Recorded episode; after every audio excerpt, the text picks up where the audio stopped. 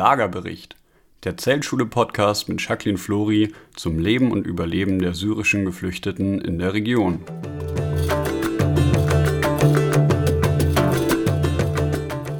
Wegen Äußerungen des libanesischen Informationsministers George Gohadi, in denen er den Kampf der Houthi-Rebellen im Jemen verteidigte und den Militäreinsatz Saudi-Arabiens und seiner Verbündeten kritisierte, kam es zu heftigen diplomatischen Verwerfungen zwischen dem Libanon und den Golfstaaten.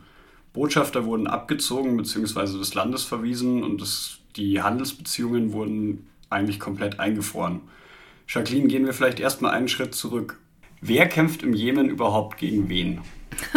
Das ist eine, eine fast ebenso komplexe Frage, wie wenn man fragt, wer in Syrien gegen wen kämpft. Denn wie in den meisten Auseinandersetzungen und Konflikten im Nahen Osten sind da einfach auch immer Stellvertreterkriege mit vorhanden, wo unterschiedlichste Gruppen ihre Interessen vertreten. Aber angefangen hat auch dieser Konflikt im Grunde im arabischen Frühling, also vor zehn Jahren. Ähm, und der Jemen hat es geschafft, seine Regierung zu stürzen. Allerdings ist das ein klassischer Fall, dass das, was danach kam, eigentlich fast noch schlimmer war. Denn die sogenannten Houthi-Rebellen, also eine schiitische Gruppierung, hat dieses Machtvakuum, das nach dem Sturz der Regierung entstanden ist, dafür genutzt, große Teile des Jemens zu erobern, vor allem im Norden. Und deswegen gibt es jetzt diese Auseinandersetzungen im Jemen, die auch schon seit 2015 andauern. Und was ist die Rolle Saudi-Arabiens im Jemen? Saudi-Arabien hat äh, mit einer Allianz ähm, mehrerer weiterer Golfstaaten in diesen Krieg eingegriffen und ganz gezielt die Houthi-Rebellen zurückzudrängen versucht.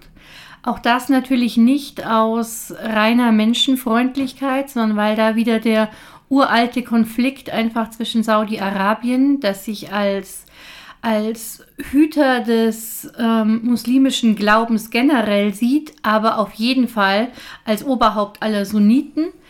Und dessen Erzfeind ist natürlich der Iran, der das Oberhaupt aller Schiiten ist. Und deswegen will Saudi-Arabien vermeiden, dass der Jemen ein Land wird, das schiitisch kontrolliert wird. Was der Fall wäre, wenn die Houthi die Kontrolle über den Jemen übernehmen können. Kann man dann sagen, dass es eine natürliche Verbindung zwischen den Houthi-Rebellen und der Hisbollah gibt, allein wegen des schiitischen Glaubens? Also es gibt auf jeden Fall eine Verbindung zwischen nicht nur Houthi und Hisbollah, sondern ich würde da die Hamas auch noch mit einberechnen.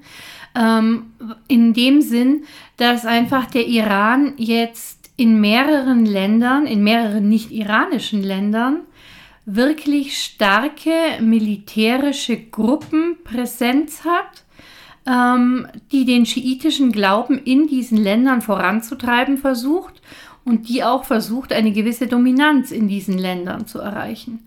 Und natürlich wäre es im Sinne des Irans, wenn die Houthis erfolgreich wären. Und natürlich wäre es im Sinne Saudi-Arabiens, wenn sie es nicht sind. Das ist einfach dieser uralte Konflikt, der meiner Meinung nach jetzt auch nicht mehr beizulegen ist, der sich aber auch alle anderen Länder in der Umgebung von Saudi-Arabien und Iran eben auch in katastrophaler Weise auswirkt. Jetzt ist für mich irgendwie interessant, warum sich Kur Dahi, der ja Christ ist, in diesen Konflikt quasi mit einmischt. Also diesen Konflikt zwischen Schiiten und Sunniten. Was ist seine Rolle da? Was hat er vielleicht mit der Hisbollah oder mit Schiiten zu tun? Und wieso setzt er so viel aufs Spiel mit einer solchen Aussage? Das ist eine sehr gute Frage. Also ich stelle mir die Frage vor allem auch deswegen, warum der Libanon ist ein Land, das im Moment wirklich sich im Auge des Sturms befindet ähm, warum überhaupt ein libanesischer Politiker auf die Idee kommt, die Konflikte in anderen Ländern zu bewerten und zu beurteilen, denn es ist im eigenen Land wirklich genug zu tun. Also das ist schon mal die erste Frage, die ich mir da stelle. Ähm, dass es ausgerechnet dann auch noch ein christlicher Politiker ist, der eben, wie gesagt, eigentlich ähm, gar keine Interessen in, in dieser Auseinandersetzung haben sollte oder könnte, ist noch verwunderlicher. Aber ich glaube, da spricht, da spielt so ein bisschen mit rein, dass der Libanon es leid ist, als das Hauptkonfliktland im Nahen Osten jetzt gerade zu gelten.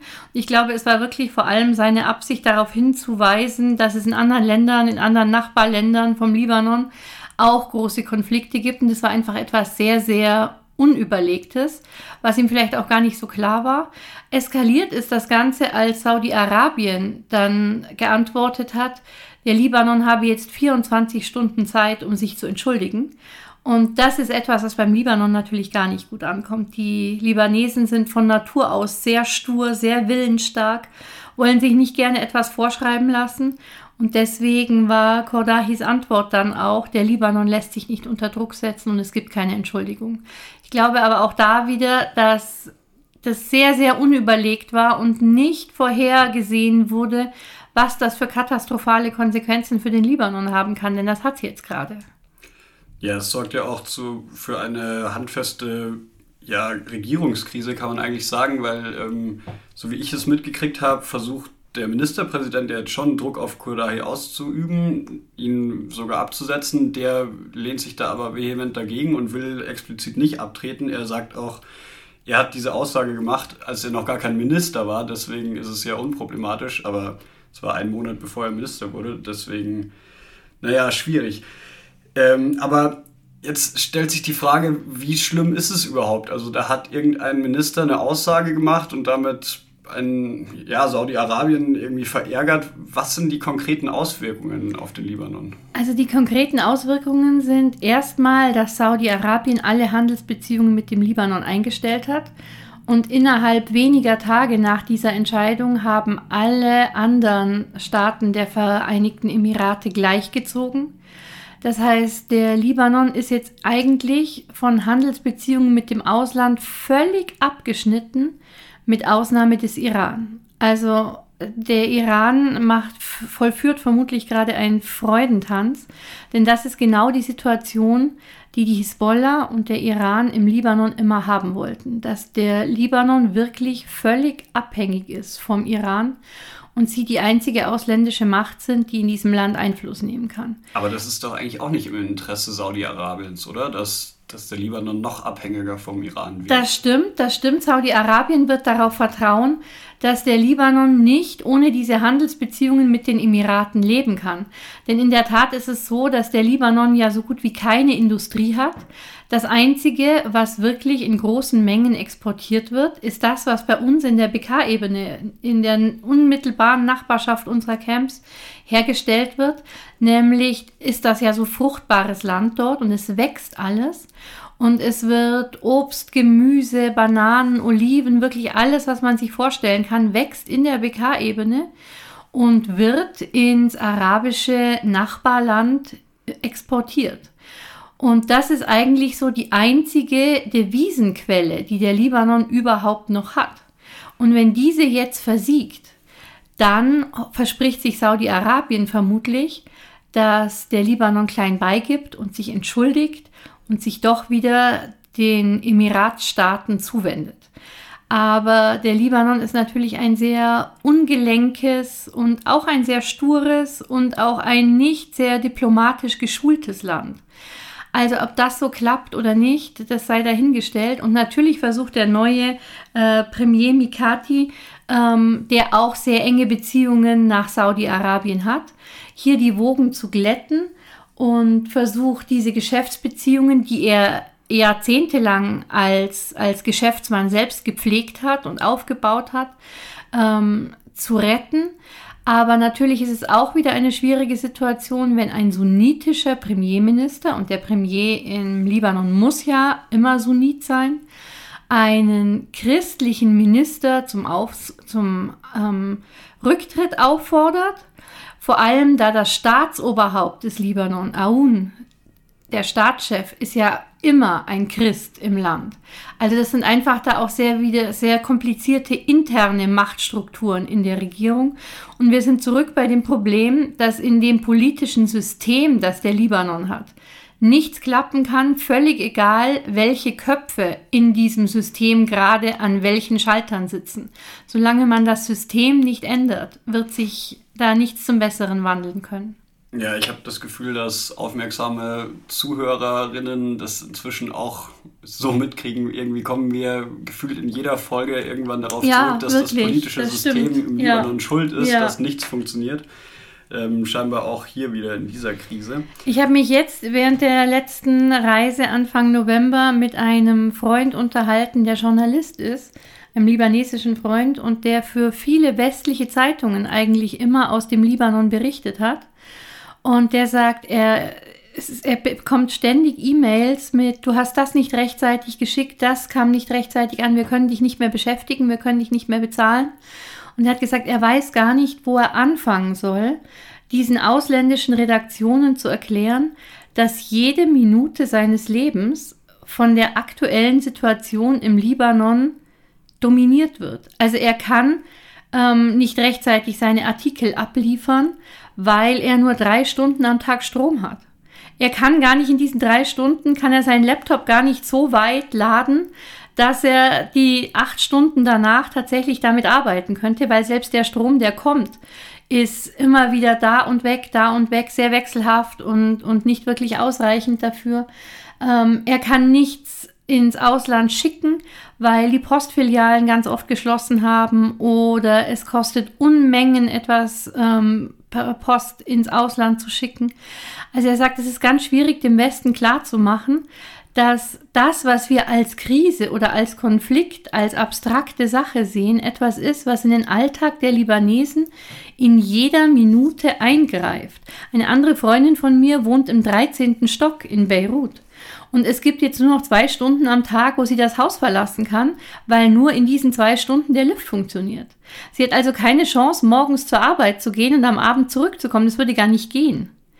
Also es sind wirklich katastrophale Zustände. Oder wir haben jetzt auch während dieser Reise Anfang November gesehen, dass eben durch den Bruch mit den Vereinigten Emiraten kam ein DHL-Flugzeug, das Postsendungen in die Emirate schicken sollte zurück, weil die Emirate die Annahme verweigert haben. Und die ganzen DHL-Pakete kamen in den Libanon zurück. Also es sind wirklich absurde Dinge, die einem den Alltag aber so unglaublich erschweren, dass ein normales Leben nicht mehr möglich ist. Und jede kleine Sache, scheinbar kleine Sache, die noch dazukommt, so wie jetzt der Bruch mit den Emiraten, macht einfach diesen Alltag für die Libanesen nochmal ungleich schwerer. Mhm. Wie sieht es denn mit dem Alltag der Geflüchteten in den Camps aus? Denkst du, für die wird sich irgendwas jetzt verändern?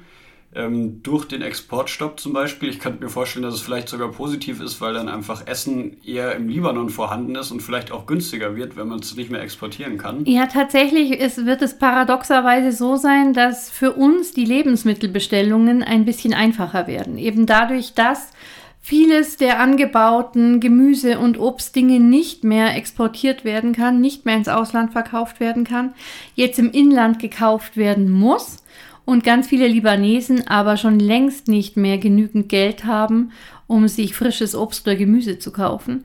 Und deswegen wird es wahrscheinlich so sein, dass es für uns einfacher wird, ähm, an solche Nahrungsmittel, die für uns früher eben unerschwinglich waren, weil die Händler gesagt haben, wenn ich das ins Ausland verkaufe, bekomme ich viel bessere Preise.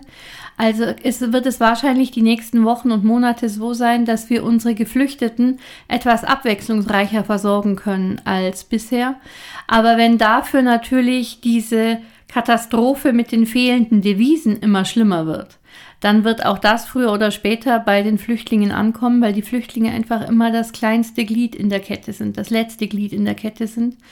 Und wenn schon die Libanesen in Armut leben, dann rollt der Stein einfach immer weiter nach unten und es wird auch die Versorgung der Geflüchteten dann wieder schlimmer und schwieriger.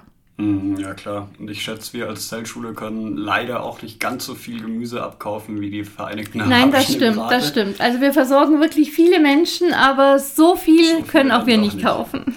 Naja, vielleicht trotzdem schön, dass es ein paar frische ähm, Zutaten demnächst ja. auf den Speiseplänen ja. geben wird. Man muss ja das Positive sehen, auch wenn es noch Wenn man im Libanon arbeitet, ist. muss man auf jeden Fall die Fähigkeit entwickeln, in allem was Positives zu finden. Ja, sonst verzweifelt man ganz schnell.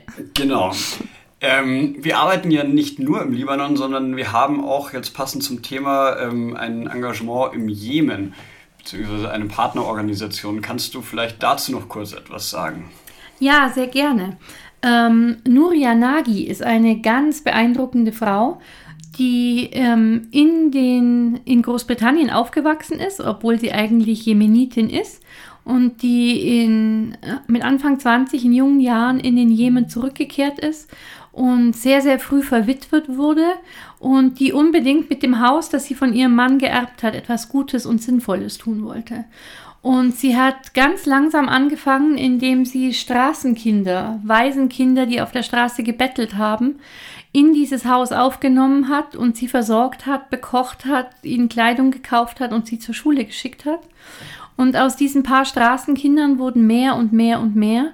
Und seit Krieg herrscht, versorgt sie nicht nur Waisenkinder, die auf der Straße leben, sondern auch Kinder, die noch Familien haben aber deren Familien einfach kein Geld mehr verdienen können. Das ist ja das Dramatischste in der Jemen-Auseinandersetzung, ist, dass dort jetzt wirklich eine unfassbare Hungersnot herrscht und ganz, ganz viele Menschen wirklich an, am Rande des Verhungerns sind. Das betrifft vor allem kleine Kinder.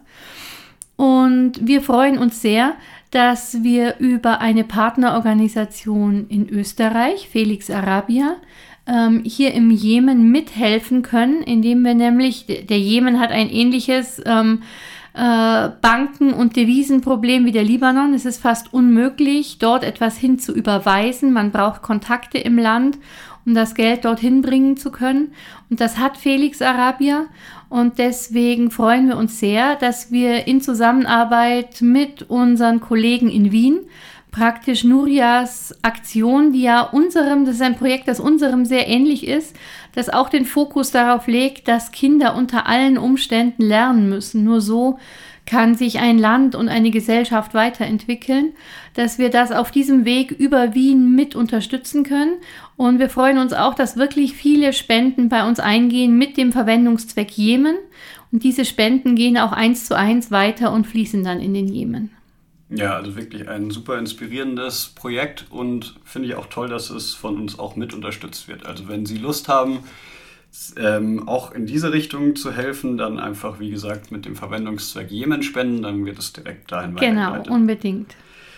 In diesem Sinne sage ich vielen Dank für das Gespräch. Heute war es etwas kürzer, aber trotzdem sehr aufschlussreich und wir hören uns dann nächste Woche wieder. Bis nächste Woche. Tschüss. Bis dann.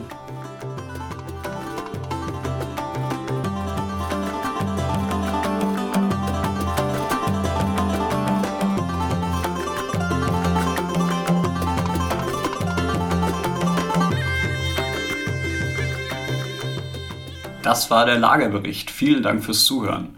Wenn Sie Fragen, Anregungen oder Kritik zum Podcast haben, dann schreiben Sie mir am besten direkt eine Mail an podcast.zeltschule.org.